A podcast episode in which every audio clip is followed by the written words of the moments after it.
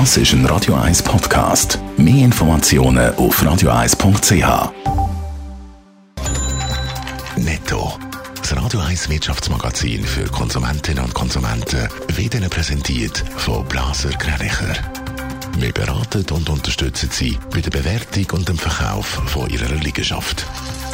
blasergreinicher.ch Adrian Sutter. Credit Suisse hat im ersten Halbjahr trotz Corona-Krise einen Gewinn von 1,2 Milliarden erzielt. Die Bank will sich aber neue Strukturen geben und in den nächsten Jahren rund 400 Millionen Franken einsparen, wie es in einer Mitteilung heisst.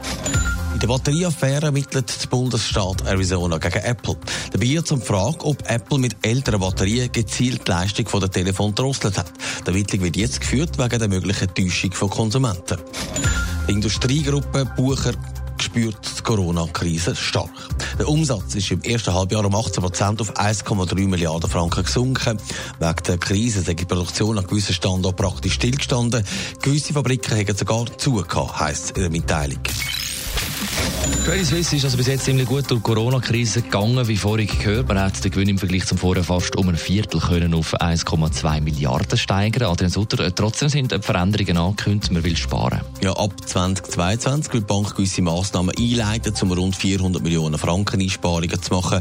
Die könnten dann, sofern es der Markt und die Wirtschaftslage auch zulassen, vollständig für das eigene Wachstum eingesetzt werden. Unter anderem wird der Hebel beim Investmentbanking angesetzt. Dort sollen die verschiedenen Einheiten wieder zu einer grossen Investmentbank zusammengeführt werden, heisst in der Mitteilung. Der Konzernchef Thomas Gottstein wird dann auch frohlockend in der Medienmitteilung zitiert. Die Bank hätte im volatilen Marktumfeld ein sehr starkes Ergebnis erzielt, heisst es dort. es sieht so aus, als ob es gut durch die Corona-Krise gekommen wäre. Ja, man gibt sich allerdings noch ein zurückhalten. So wie der Markt im Moment spielt, ist es noch zu früh, um da zu sagen, alles sei gut. Aber man sei gut aufgestellt, sodass man können agieren, heisst es in der Mitteilung. Netto, das Radio 1 Wirtschaftsmagazin für Konsumentinnen und Konsumenten.